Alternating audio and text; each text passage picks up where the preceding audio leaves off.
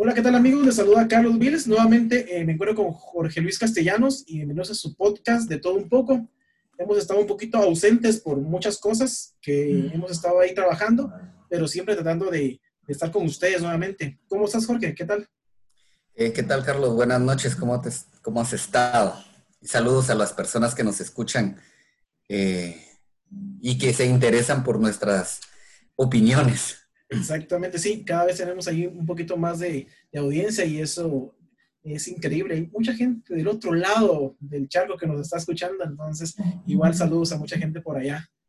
Y que esperamos siempre sigan compartiendo nuestras opiniones, ya sea en Spotify o en YouTube, que también ya tenemos el canal.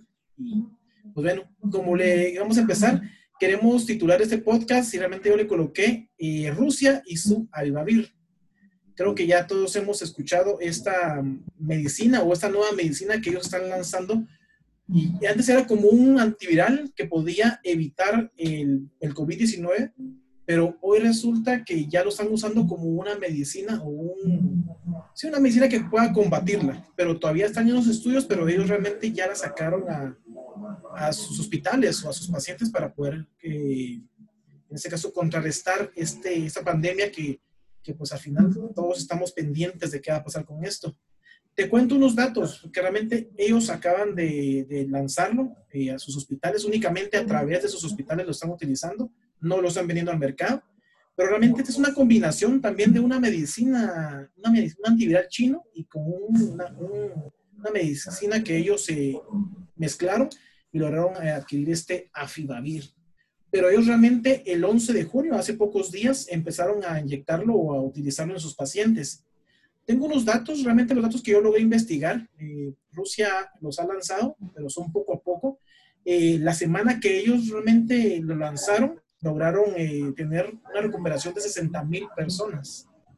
Entonces, creo que ese dato ya es interesante si realmente se funciona esa medicina. Si funciona o no funciona, no sabemos, hay muchos países que están ahorita diciendo que ya tienen ellos una nueva medicina. Estados Unidos está trabajando como en tres y no sé qué otros países también están trabajando, pero creo que la que más ha dado de qué hablar es esta, la medicina de Rusia.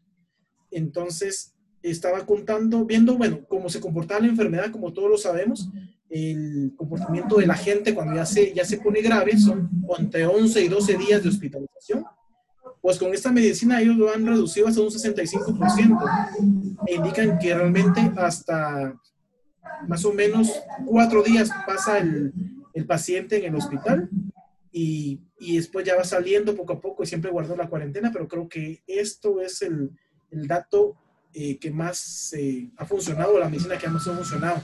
No sé si has escuchado algo acerca de esa medicina. Pues eh, en teoría es lo mismo que, que vos mencionás, ¿verdad? Porque realmente no hay como, bueno, en lo que yo investigué no encontré datos que den una, mejor, una mayor explicación o que ahonden más allá de lo que acabas de mencionar. En realidad, ¿verdad? Es una, es como, como una, una luz de esperanza en toda esta situación lo que está generando esta medicina. Pero definitivamente, ¿verdad? Esos datos que mencionas eh, o de la cantidad de recuperados, tal vez para ellos que es un país tan inmenso no sea mucho, pero lo ponemos en contexto de, nosotros, digamos, de, Centroamérica, esa es una cantidad excesiva de, recuperados, ¿verdad? Claro que también, como toda medicina, tiene que esperar un proceso un poco más largo, que eso es normal, pero ya ese, ese, esta, esta medicina, perdón, es que me cuesta pronunciar el nombre, el, el, sí, el Aviva, Avifavir, perdón.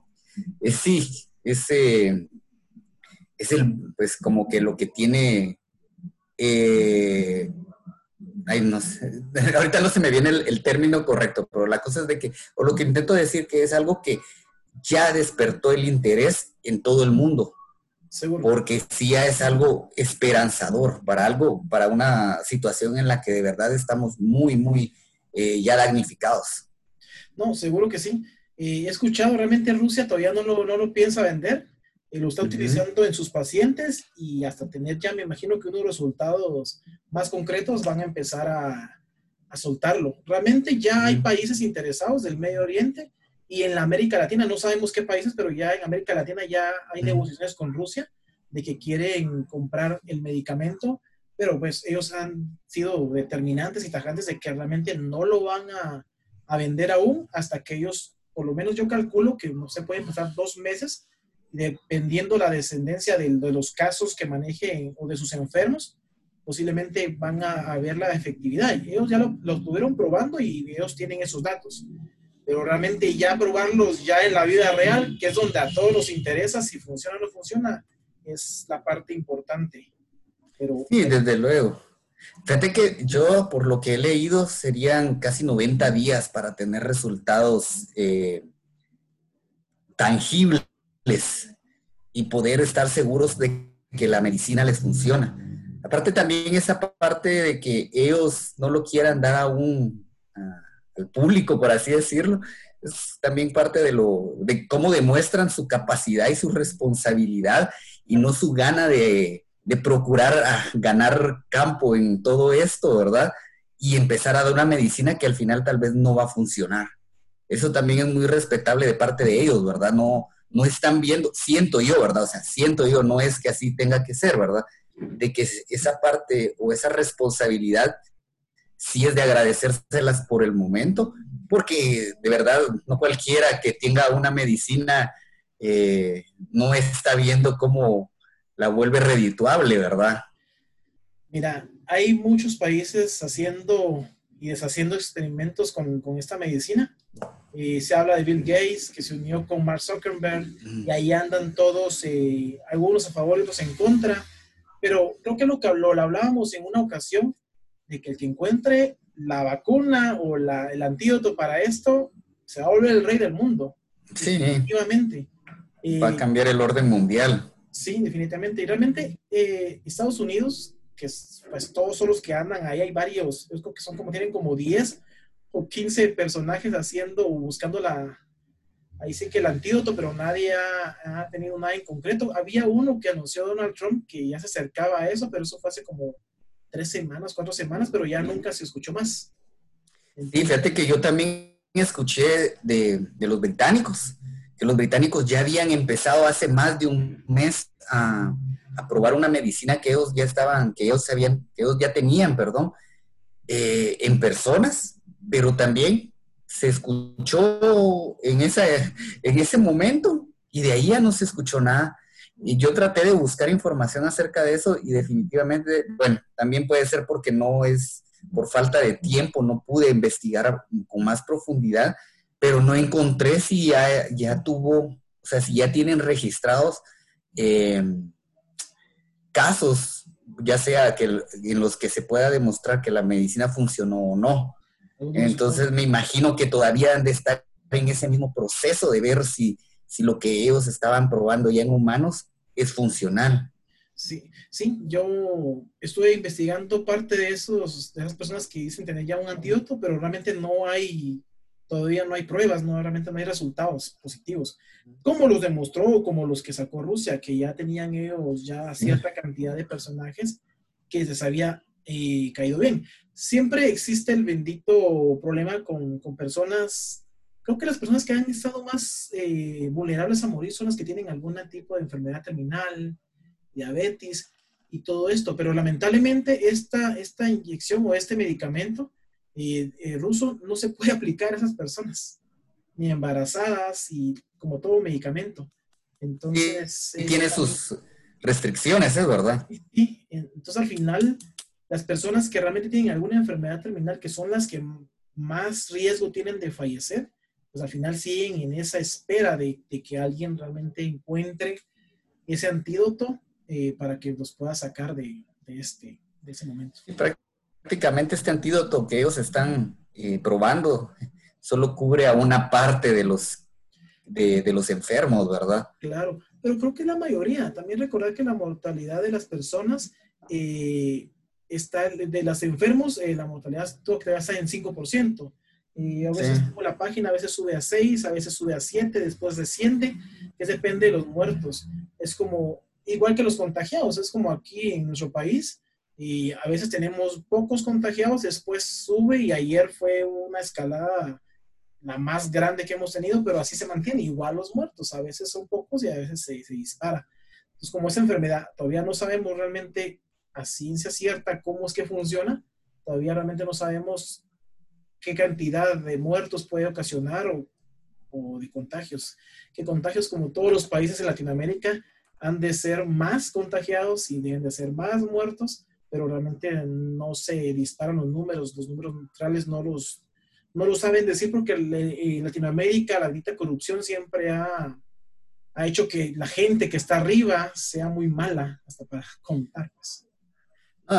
más bien creo que el término malo se debería de aplicar para el hecho de que son malas personas por, por, mentirnos y por definitivamente aprovecharse de la situación. Que eso es algo bien preocupante, ¿verdad? Porque, o al menos yo pienso que nos debería de preocupar el hecho de que si los rusos ya tienen esta medicina y esta medicina, digamos que son tres meses, de aquí a noviembre ya la pueden, ya pueden decir ellos, bueno, sí, la medicina sí cura a cierta cantidad, a cierto porcentaje de enfermos eh, la vamos a empezar a, distribuir. Lo que, a lo que voy con eso es de que lo que nos debería empezar a preocupar es cómo lo van a manipular en este país o cómo no la van a querer distribuir en este país, porque desde luego eso le van a querer sacar dinero, pues. Solo darte cuenta cómo han estado denunciando que el, precio de los hisopados, que se o sea, que, que los hospitales privados eh, eh, se, exceden en, el precio cuando en realidad se puede demostrar que un hisopado tiene un, costo accesible a todos. Pues.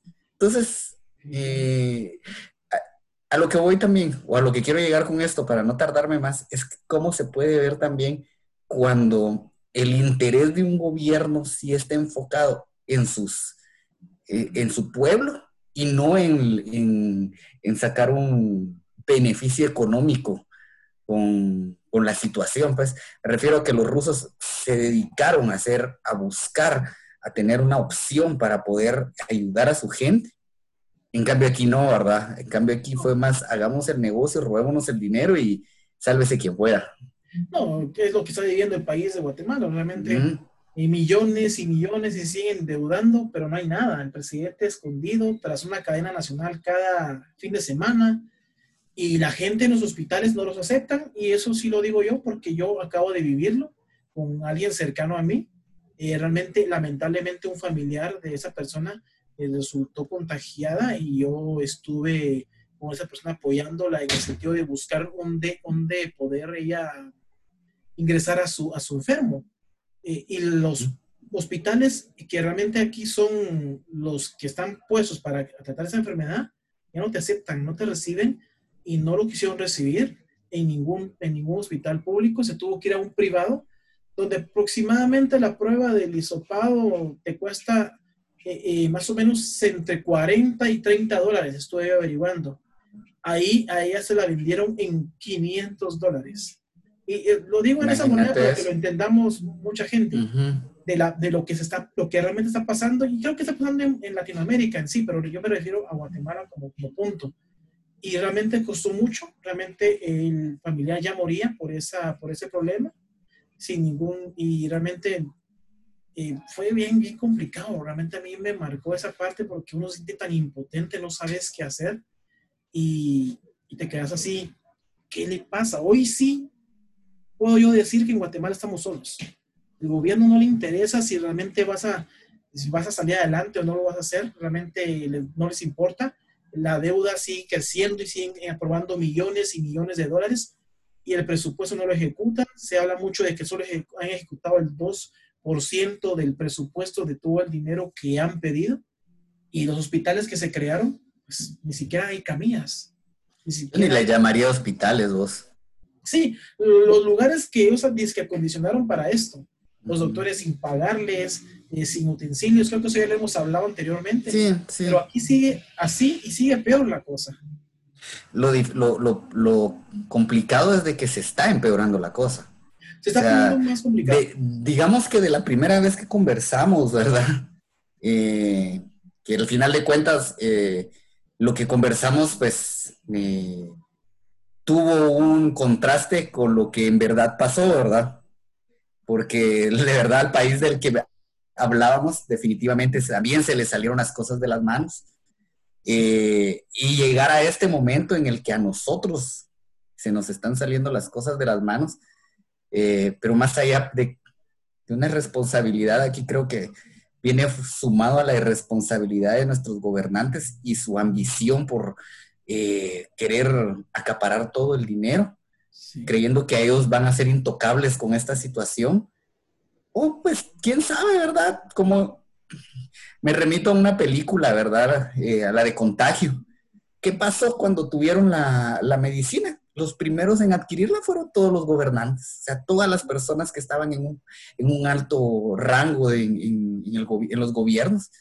Y de ahí fue, eh, echémoslo como a, nosotros aquí en Guatemala tenemos una expresión que dice como echárselo a la suerte, claro. a ver a quién le iba tocando le, eh, la dosis de la medicina. Entonces, a eso estamos jugando ahorita en este, eh, creo que en el mundo entero, ¿verdad? Pero nuestro país sí, se, sí, están jugando más con nuestra vida y yo en algún momento cuando iba para el trabajo, no sé por qué me recordé de una frase de una canción de una banda argentina que se llama Malón, que dice, es que siempre nos están asesinando en masas. Y cabal, fue en esta semana que lo recordé porque me di cuenta que de alguna forma eso es lo que están haciendo a vos, eh, por esa irresponsabilidad, por esa falta de, empatía con las personas, con, el pueblo. A ellos, eh, ¿qué importa? entre menos, eh, creo que entre más muertos y contaminados hayan, creo que ellos van a poder seguir justificando eh, solicitar más dinero. Sí, sí, sí. En el mundo, te voy a indicar el dato, cómo estamos ahorita en el mundo con esta bendita pandemia eh, tengo aquí yo el, navegador, creo que ya no lo estoy tirando como tal. He tenido problemas. Pero bueno, te, te, lo busco y te doy el dato completo. Pero la, mi pregunta es, digamos que Rusia llega y agarra la bolita mágica y resulta que ellos logran tener el antídoto. ¿Cómo irá a reaccionar Estados Unidos? ¿Se irán a ser amigos? Mire, ah, pues vendémela. ¿Cómo irá a reaccionar esa parte? esos, esos políticos, que son los políticos los pendejos, los que realmente andan, andan matándose entre ellos.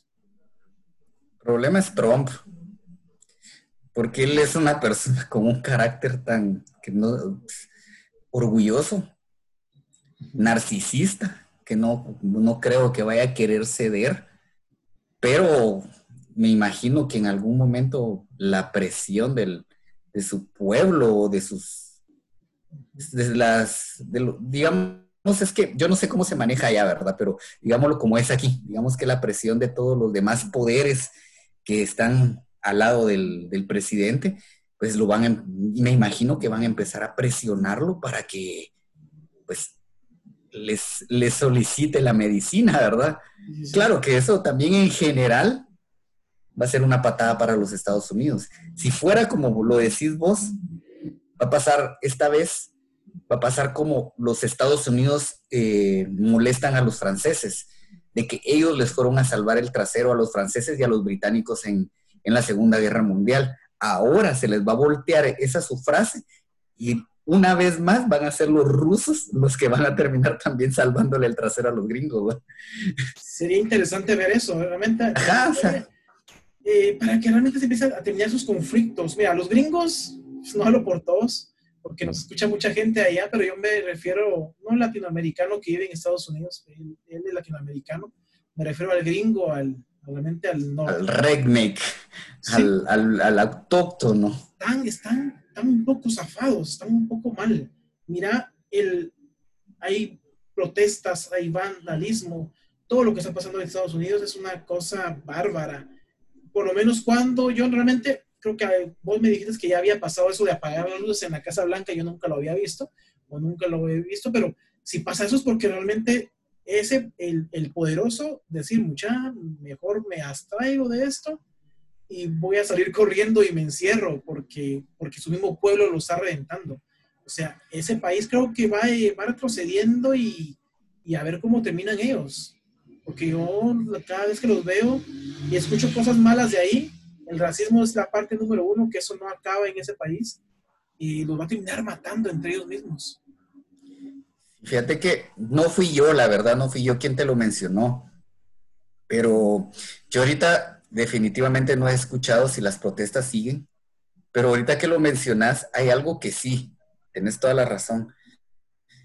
Eh, el racismo es algo tan constante para ellos, algo que es de nunca terminar. Y esto de lo de, Black Mother, no, de, que la vida de los negros importa, no van a creer que por decir negro soy racista, ¿verdad? Eh, lo que pasa es que no lo puedo, no, no recuerdo cómo se pronuncia ahorita. Black, Lives Matter. Ah, Black Lives Matter. Es un, es un lema que viene de hace como, de donde yo me enteré y fue de pura casualidad hace como unos tres años, viendo esta película de, Green Book. Al final de la película, no, perdón, no, no, no es esa. O sí es esa. No, no, no es esa. perdón, es otra película. Ahorita no recuerdo el nombre, pero en esta película un policía, un detective afroamericano con su compañero judío se infiltran en el Ku Klux Klan. Es, y, es, y es una película verídica. La cosa es que al final sacan eh, imágenes de todo esto. Entonces, estas protestas ya venían de, digamos que de unos 3, 4 años atrás, eh, pero nunca habían estallado tanto como ahorita. Entonces, definitivamente ese, ese poder que alcanzó o que, que ha tenido Estados Unidos, yo siento que se está derrumbando. Ellos mismos lo están derrumbando desde adentro y siento que si al final, como vos decías, Rusia logra tener esta, esta medicina para esta situación, ellos van a ser como la, la, nueva potencia del mundo, o sea, la mayor potencia, ¿verdad? Y mira que son grandes amigos de China. Sí. O sea, eso también tiene, me imagino que ha de, tener algo que ver que ellos han de estar trabajando. Eh, juntos trabajaron. Juntos, ajá, para encontrar esto, pues. Pero realmente Rusia fue el que, el que lideró esto, pero sí, realmente, porque fue un, un antiviral que China había preparado. Y ellos lo mejoraron. Y lo mejoraron y llegaron a esta conclusión, ¿verdad? Pero bueno. Hay otra cosa que históricamente, eso sí ya te lo había mencionado, es que también no podemos olvidar que no hay imperio que dure 800 años, pues. Entonces, todos, todos tienden a caer en algún momento.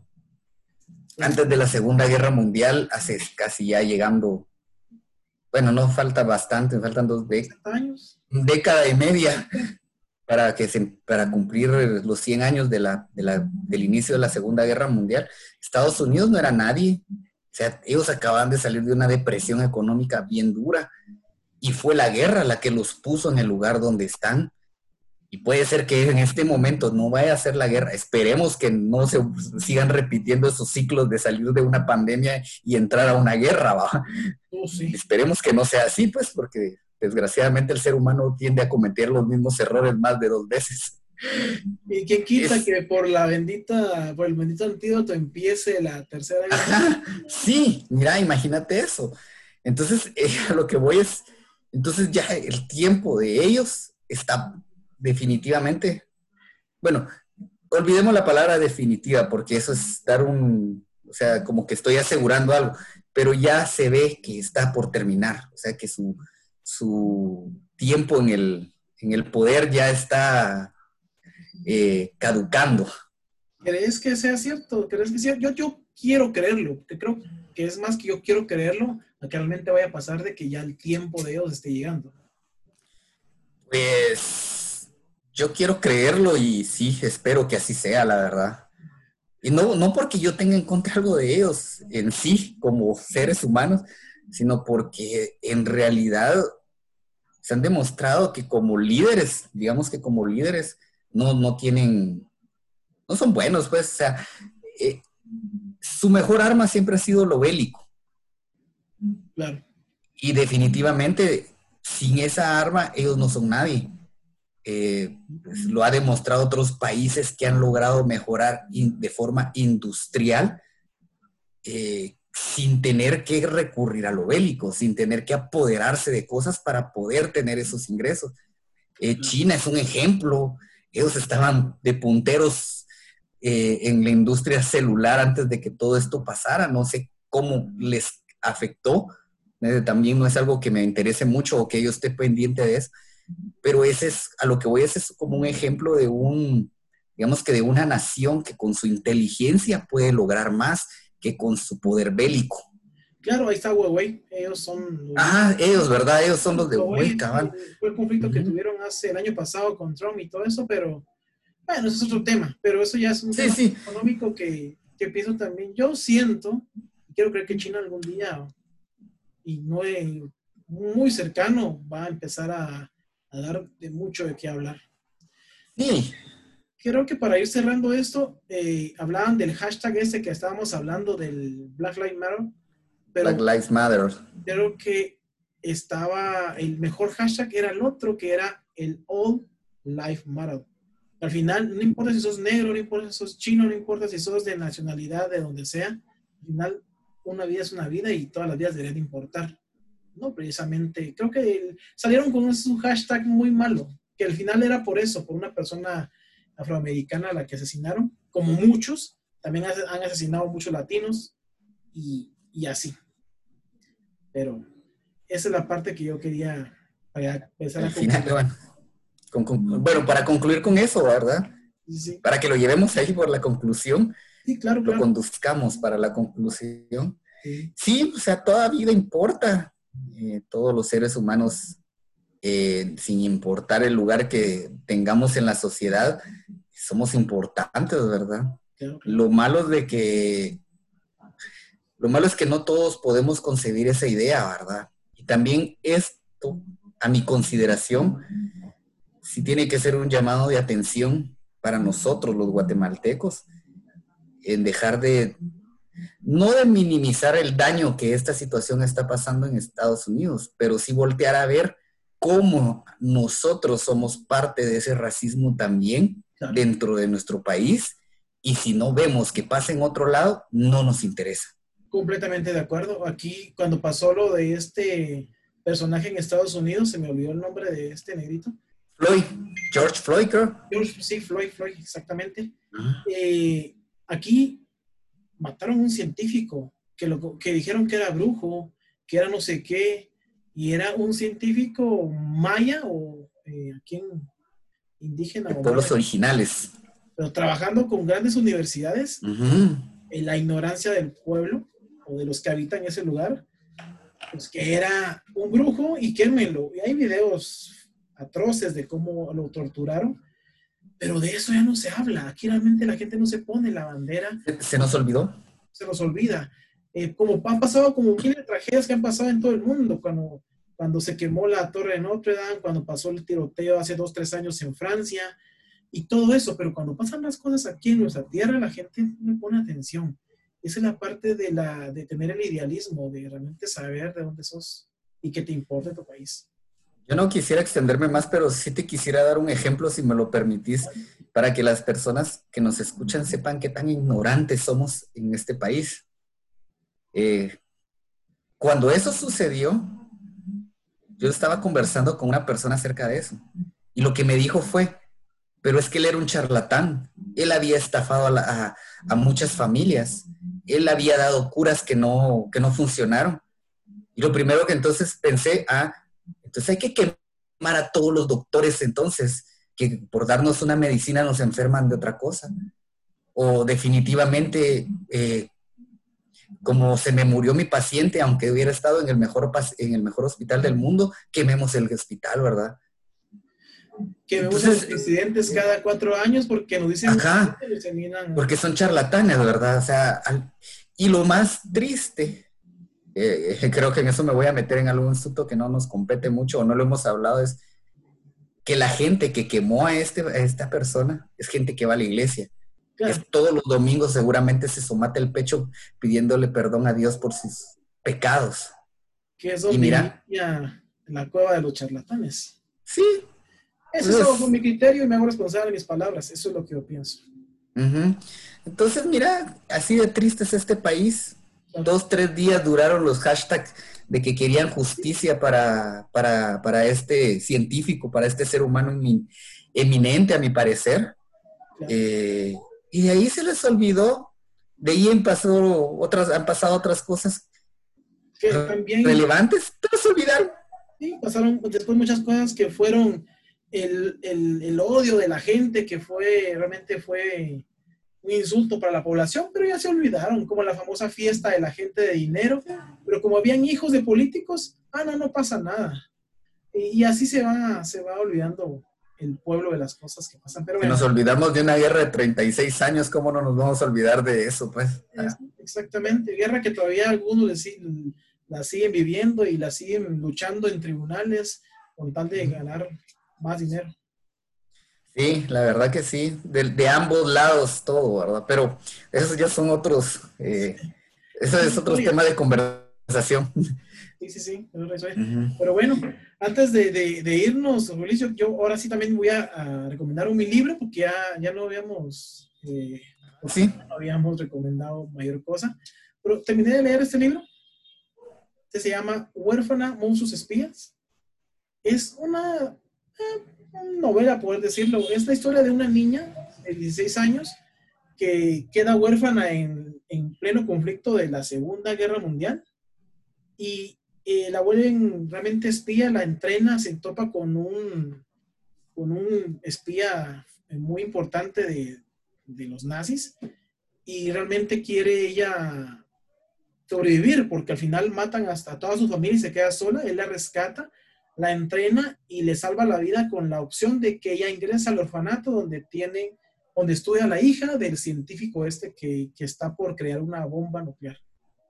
Entonces, esta es muy interesante, es una novela, eh, tiene mucha, mucho drama también, pero me, me, gustó. Este lo pueden encontrar también por ahí en PDF, por ahí para los que realmente no compran. A mí me gusta comprar libros y me gusta tenerlos. Entonces, quiero recomendarles este a los, los oyentes? Yo finalicé de leer eh, La peste de Albert Camus. Ok. Ese libro es muy bueno para este momento.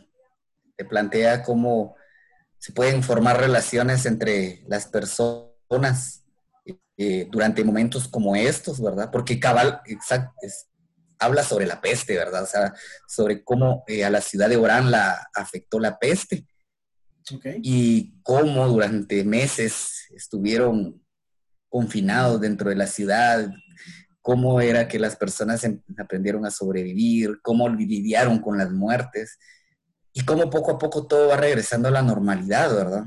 Entonces, eh, para mí, sea, sería bueno, me gustaría, ¿verdad? Eh, recomendar ese libro, como les decía, es de Albert Camus, Camus, perdón, y no es lo, bueno de ese libro es que no es un libro complicado de leer, es un libro bastante sencillo, la, lectura es bastante rápida y pues tal vez nos ayudaría a, visualizar esta situación de otra forma. Y si quieres verlo, pues un poco esperanzadora porque al final todo lo malo tiene un final, ¿verdad? Sí, bueno, sí, me lo mandaste, te prometo que lo voy a leer. En esta semana voy a hacer el tiempo para para echar la ojeada que he querido, pero no tenía un poquito, no tenía mucho tiempo. Lo, lo hoy sí lo hago. Que sí me llamó la atención. Pero bueno, me parece. Queremos, eh, finalizar y, con este podcast y esperamos siempre las opiniones de nuestros escuchas. Y pues siempre cualquier tema, siempre estamos ahí tratando de, de dar nuestra opinión. Volvemos a repetirlo, es realmente la opinión de nosotros. No tiene que ser igual a la de ustedes, pero podemos discutirlas. Gracias otra vez por invitarme, Carlos. saludos a todas las personas que nos oyen y pues gracias por tomarse el tiempo de escucharnos. Muchas gracias a todos. Ese fue su podcast de todo un poco y nos estamos escuchando en una próxima ocasión. Cuídense.